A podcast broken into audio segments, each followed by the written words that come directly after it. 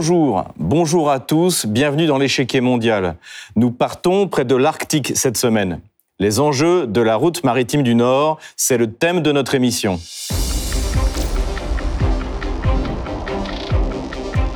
Le 22 novembre 2022, Vladimir Poutine a inauguré le brise-glace le plus puissant du monde. Ce dernier doit ouvrir le passage de la route maritime du Nord dans l'Arctique. Le 13 avril 2022, alors que la Russie venait de commencer l'opération spéciale, le président russe avait déjà fixé un nouvel objectif à son administration, renforcer le développement de la route maritime du Nord. Les buts du président russe sont multiples.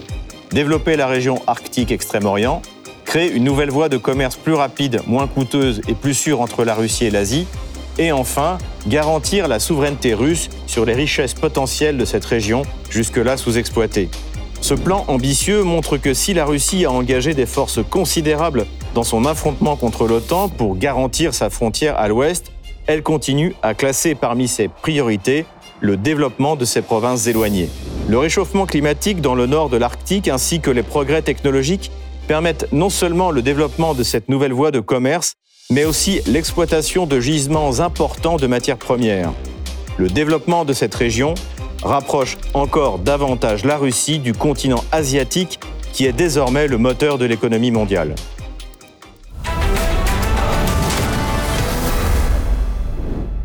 Le développement de l'Arctique et de la route maritime du Nord est un sujet important pour le président russe Vladimir Poutine. Déjà le 12 septembre 2018, lors du Forum économique de l'Orient russe, il en avait expliqué les enjeux. Ainsi, par la route maritime du Nord, la route maritime la plus courte reliant l'Extrême-Orient à l'Europe, passe ces jours-ci le premier navire porte-conteneur brise-glace Arc 4 cet itinéraire allant de Vladivostok à Saint-Pétersbourg, passant d'abord par Busan en Corée, puis par Bremerhaven en Allemagne, ouvre sans exagération le début d'une nouvelle ère dans l'histoire de la navigation maritime de commerce. L'affrontement autant Russie en Ukraine et les échanges de sanctions qui en ont été la conséquence n'ont fait que renforcer cette priorité, comme le souligne le président russe le 13 avril dernier. Je tiens à souligner qu'aujourd'hui, dans le contexte de diverses restrictions extérieures et sous la pression des sanctions, nous devons prêter une attention particulière à tous les plans et projets liés à l'Arctique, il ne faut pas les mettre de côté. Au contraire, face aux tentatives de freiner notre développement, nous devons accroître au maximum notre travail pour atteindre les objectifs actuels et futurs. La situation géostratégique a fait de la route maritime du Nord une alternative nécessaire. En 2024, la Russie ambitionne de faire transiter 92 millions de tonnes de fret par cette route. À titre de comparaison, 270 millions de tonnes ont transité par le canal de Suez en 2020 contre 33 millions par la route maritime du Nord. Le long du territoire russe, elle fait 4600 km, du golfe de l'Orbe jusqu'au détroit de Bering pour rejoindre le Pacifique. Elle passe par trois détroits, tous en territoire russe. Le détroit de Kara, le détroit de Vilkitsky, le détroit de Sanikov. Pour l'exploiter, la Russie dispose d'une flotte de brise-glace sans comparaison avec aucun autre pays riverain de l'Arctique. C'est la compagnie monopole d'État, Rosatomflotte, qui exploite cette flotte et qui s'apprête à mettre en service une nouvelle génération de brise-glace nucléaires unique au monde de la classe LK-120 IA Leader, dont le premier exemplaire sera livré en 2027. Le but est de rendre cette route praticable toute l'année pour renforcer son commerce avec l'Asie en général et la Chine en particulier.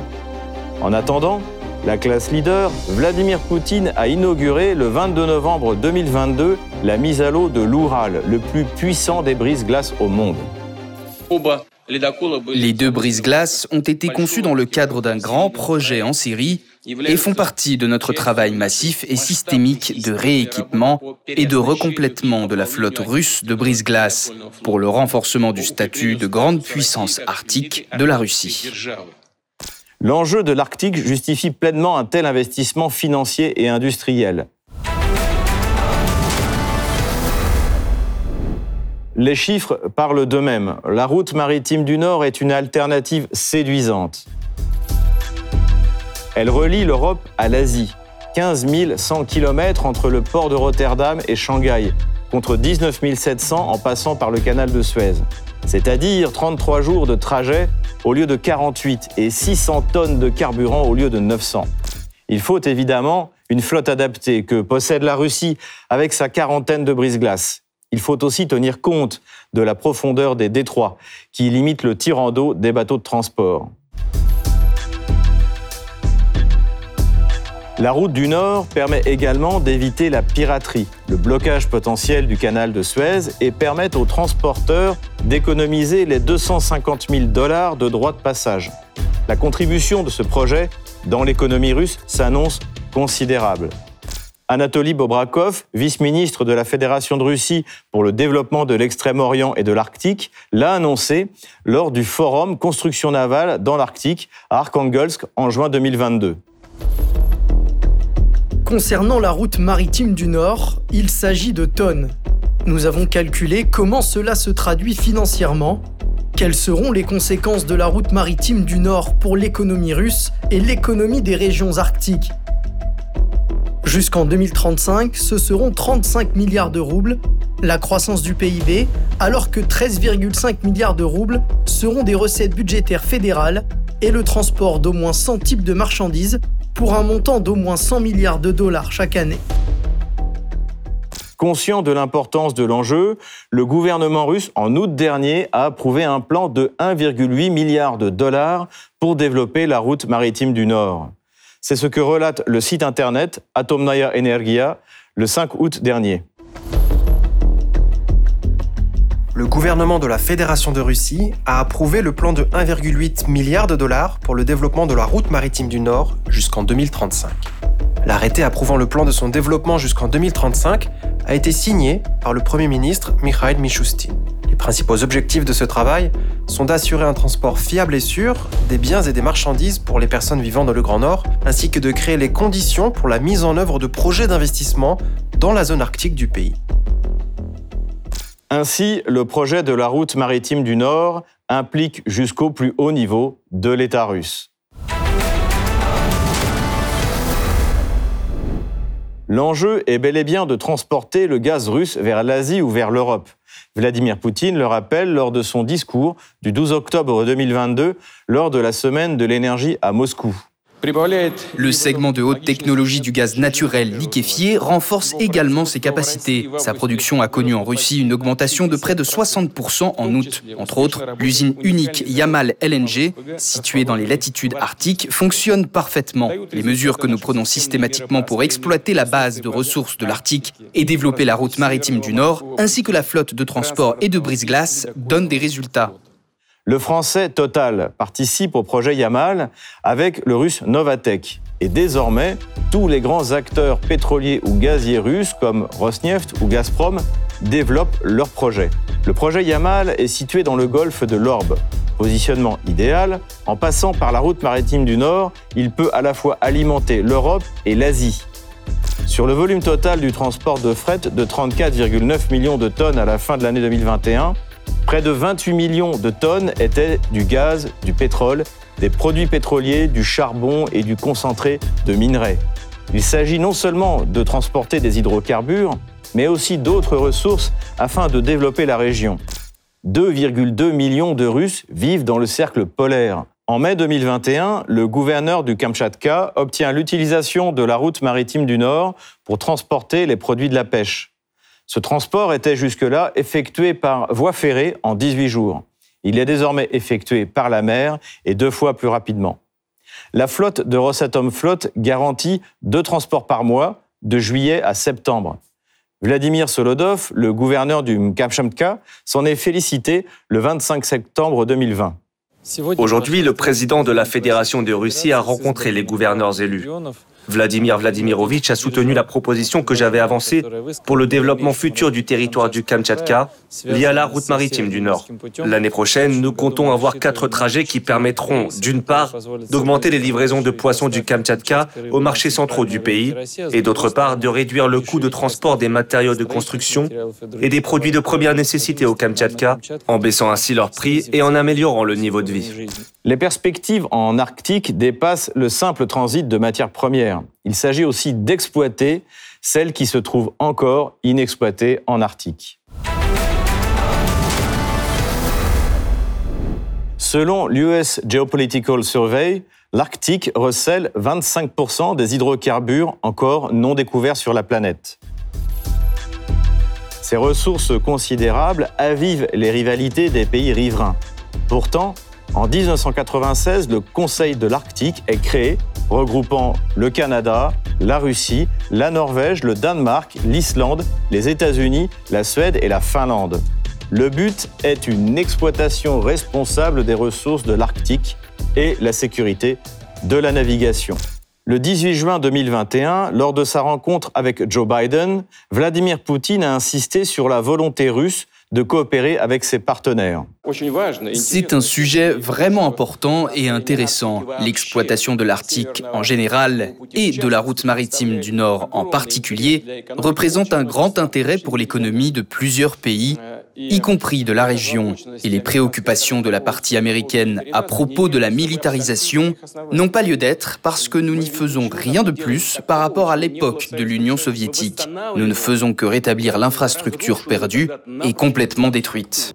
Là aussi, la crise ukrainienne a eu des conséquences. Désormais, la Finlande et la Suède sont candidats à l'OTAN et la Russie, qui occupe la présidence tournante jusqu'en mai 2023, se retrouve seule face aux autres pays.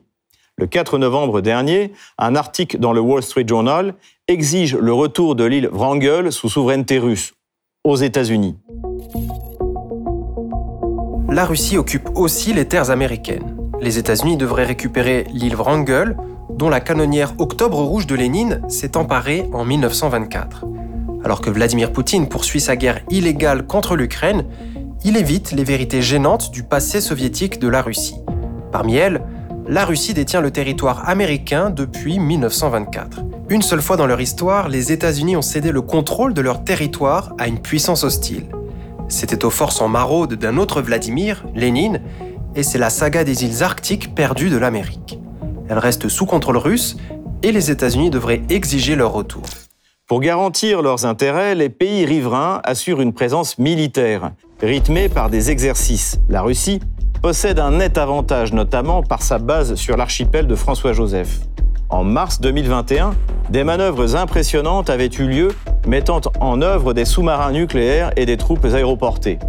En janvier 2022, ce fut au tour de l'OTAN, en septembre dernier, la Russie a de nouveau procédé à des manœuvres dans la région, comme le relate Ouest France. Pourquoi la Russie effectue-t-elle des exercices militaires dans l'océan Arctique? La Russie a réalisé vendredi 16 septembre des exercices militaires dans l'océan Arctique, zone considérée par le pays comme un intérêt stratégique vital. Le secrétaire général de l'OTAN, Jens Stoltenberg, a qualifié en août le renforcement militaire russe dans l'Arctique de défi stratégique pour l'Alliance atlantique. L'Arctique et la route maritime du Nord représentent ainsi pour la Russie un défi humain, technologique, énergétique et militaro-stratégique. Et pour mieux comprendre les enjeux de cette route maritime du Nord, pour aller plus loin, j'accueille notre invité. Pour en parler, je reçois Jean-Stéphane Béton. Jean-Stéphane Béton collabore à la revue Marine et Océan, et il est chercheur à l'Académie des sciences de Russie, précisément sur le sujet de la route maritime du Nord. Jean-Stéphane Béton, bonjour. Bonjour Xavier. Ma première question tout de suite, euh, quel est l'enjeu pour la Russie de cette route maritime du Nord? Alors d'abord, la route maritime du Nord, l'océan glacial arctique, euh, relie l'océan Pacifique à l'océan euh, Pacifique à l'océan Atlantique, dans les deux sens bien sûr. Et c'est la route la plus courte pour euh, rejoindre l'Occident et, l'Extrême-Orient.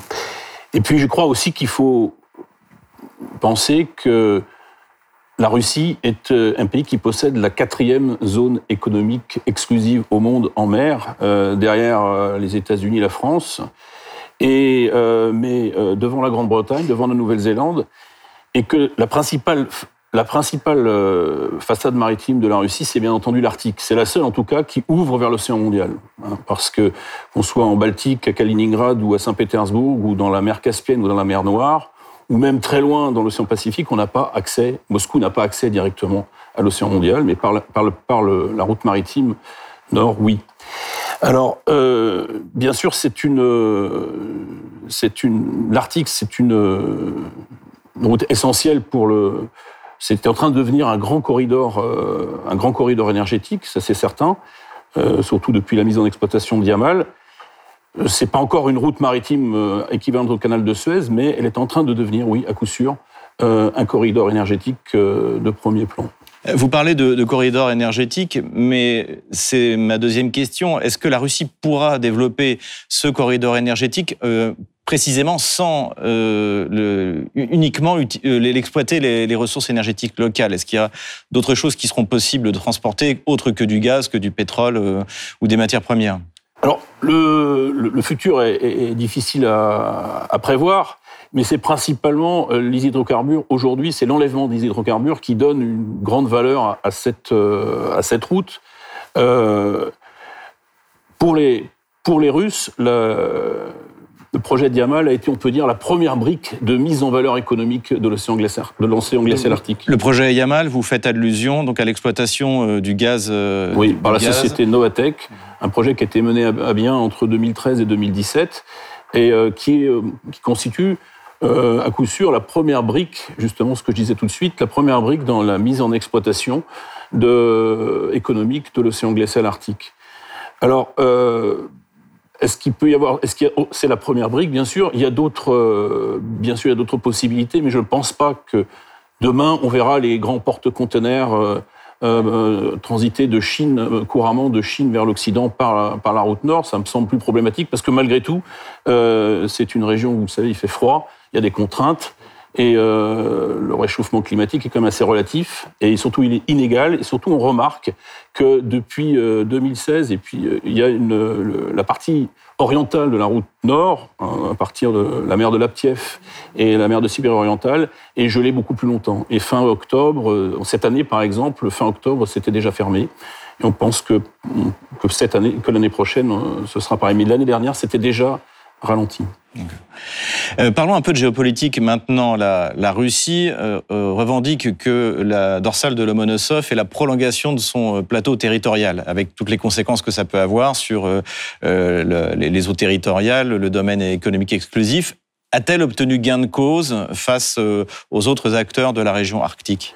Alors Je pense que c'est un, un, débat qui est ouvert et c'est une c'est un combat de, de juristes et de, et de géologues.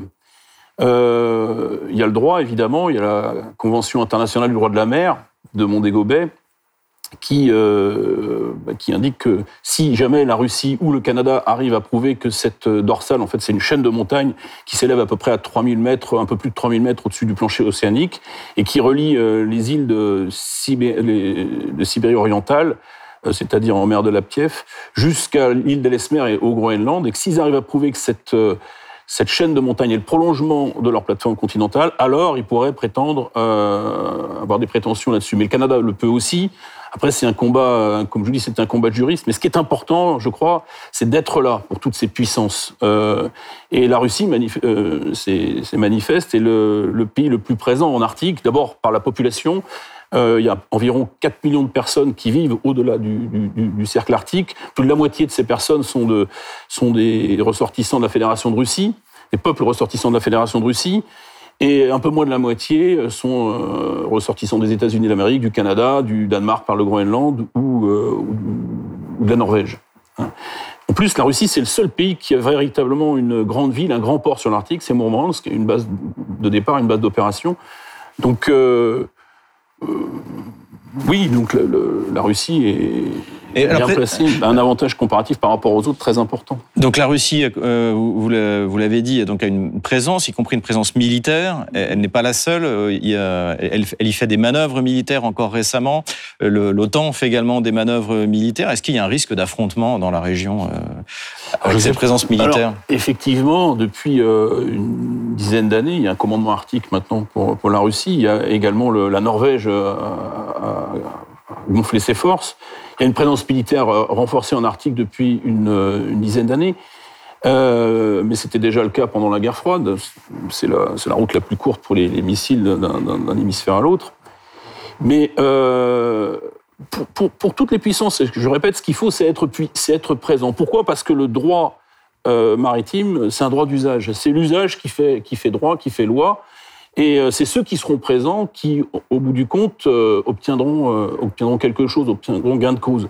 C'est d'ailleurs, je, je veux pour exemple cette expédition euh, assez extraordinaire euh, au fond de l'océan glacial en 2007, en août 2007, euh, Mir 1, Mir 2, deux sous-marins de, sous-marins de poche russes qui sont descendus et qui ont planté sur l'axe pôles un drapeau en titane. alors c'est un geste, hein, c'est un, symbole, juste à l'endroit où tous les méridiens se, retrouvent, sur l'axe pôles, ils ont planté le drapeau russe. Évidemment, ça a fait une réaction, leurs partenaires canadiens et tout, mais c'est juste une manière d'être présent. Il faut être présent pour pouvoir ben, revendiquer quelque chose. Et une, autre, euh, vous l'avez dit au début de notre, notre entretien, une autre force de la Russie, eh bien, c'est sa flotte, en fait. Et notamment sa flotte de brise-glace, et notamment sa flotte de brise-glace nucléaire. Le président Vladimir Poutine vient d'inaugurer le lancement d'un nouveau euh, brise-glace nucléaire, donc un, monstre qui s'appelle l'Oural. Euh, qu'est-ce, que, qu'est-ce que ça veut dire, cette, cette capacité de la Russie, unique au monde, de produire ces brise-glaces nucléaires est-ce que Qui fait de la Russie, finalement, un un, pays avec des chantiers navals qui prennent une place significative dans la production mondiale de, navires ben D'abord, il faut dire que les brise-glaces, c'est des navires tout à fait particuliers, dont effectivement la, Russie n'a pas le monopole, mais elle en a. Euh, c'est le, pays au monde qui possède la plus grande flotte de brise-glaces, de très loin.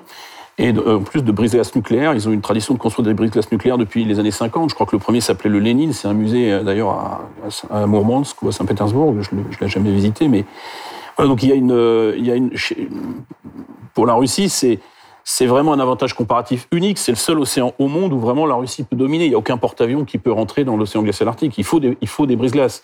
Autant un brise-glace euh, dans l'océan Pacifique, ça pas vraiment, ou dans l'océan Indien, ça n'a pas vraiment d'intérêt, mais dans l'océan glacial arctique, c'est l'avantage comparatif euh, absolu. Donc les Russes ont, ça, c'est leur spécialité, c'est leur, euh, leur savoir-faire. et donc qu'est-ce que ça prouve que la Russie continue d'investir là-dedans? Bah, ça prouve que malgré la guerre, malgré tout, tout continue. Hein. Les, Russes ont commencé à investir, c'est sur le long terme, ils vont pas s'arrêter. Hein, y a, après le projet Yamal 1, il y a maintenant le projet Yamal, Yamal 2, sur la péninsule de, de Gidane. Euh, les Russes aussi ont fait transiter, ont installé une centrale nucléaire, euh, euh, comment dire, une barge qu'ils ont installée sur le port de Pévek en, en Sibérie orientale. Donc ils ont un projet de développement de l'Arctique, un projet à long terme, évidemment. Euh, les brise-glaces sont les outils indispensables pour se déplacer, opérer, secourir éventuellement dans, ces régions. Ma dernière question va concerner la France, en fait. Qu'est-ce que la France a fait, peut faire ou devrait faire dans cette, dans cette région qui, qui, pas, qui ne lui est pas proche, dirons-nous? Pas proche, mais la France, c'est quand même un très grand pays de la mer. Hein. Euh, nous avons le premier ou le la deuxième zone économique exclusive au monde. Euh, nous avons des, une présence, euh, une présence française des territoires, d'archipels, d'îles euh, sur tous les océans du monde, à l'exception, c'est vrai, notable de l'océan glacial arctique. Pour autant, la France n'est pas du tout absente de l'océan glacial arctique. C'est même un des pays occidentaux les plus présents.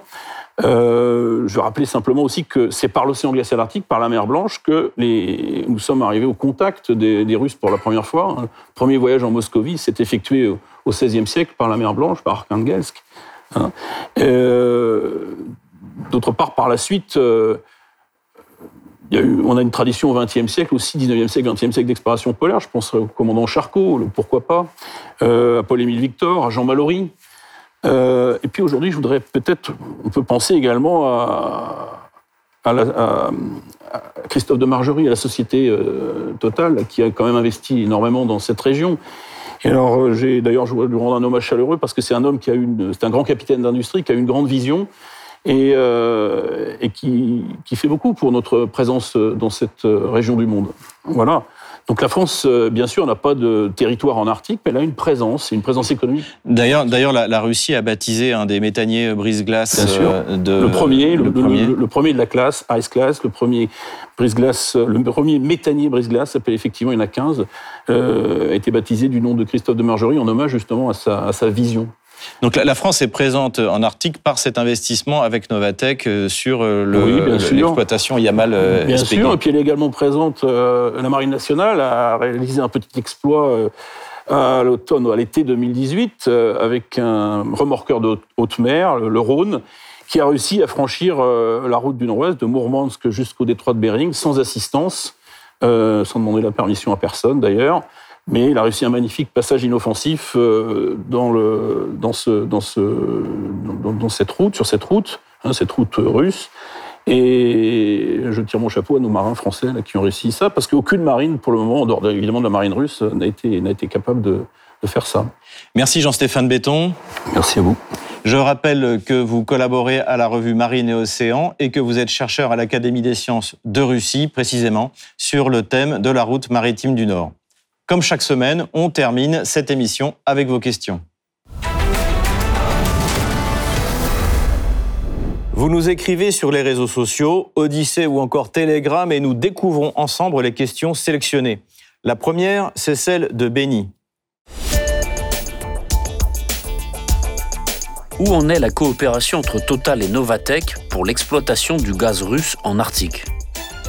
Total, malgré les pressions, est resté présent sur le projet Yamal SPG car, comme l'a expliqué le directeur général Patrick Pouyanné, la Russie exploitera ce gisement avec ou sans Total, qui détient 20% de ce projet à 27 milliards de dollars. En revanche, Patrick Pouyanné a annoncé que Total se retirait du projet jumeau Arctic SPG qui devrait voir le jour dans les années qui viennent. Yamal SPG avait été le premier projet de ce type à n'être pas financé en dollars mais en euros et en yuan. Lino nous a également envoyé un message, on va l'afficher. Pourquoi l'un des méthaniers russes a été baptisé le Christophe de Margerie? L'ancien directeur général de Total, Christophe de Margerie, était considéré comme un grand ami de la Russie. Sa mort, en août 2014, dans un accident d'avion à Moscou, a beaucoup affecté la Russie. C'est donc une manière de lui rendre hommage. Notons que ce navire est le premier d'une série de 15 méthaniers brise-glace que Total et son partenaire russe Novatech ont commandé afin d'exporter le gaz naturel liquéfié dans le Grand Nord russe. Dernière question, celle de Marie. Les Américains, eux aussi, ont leur route maritime du Nord. Est-ce qu'il peut y avoir une confrontation entre les deux puissances dans cette zone? La route américaine est très difficilement praticable car la banquise y est beaucoup plus solide et permanente. C'est pour cette raison que Washington souhaite que Moscou accorde le libre accès à ces détroits. La route maritime du Nord russe est la seule qui représente un réel potentiel en tant que voie de commerce alternative en Arctique. C'est la fin de cette émission. Merci de nous avoir suivis. Rendez-vous la semaine prochaine pour un nouveau numéro. À bientôt.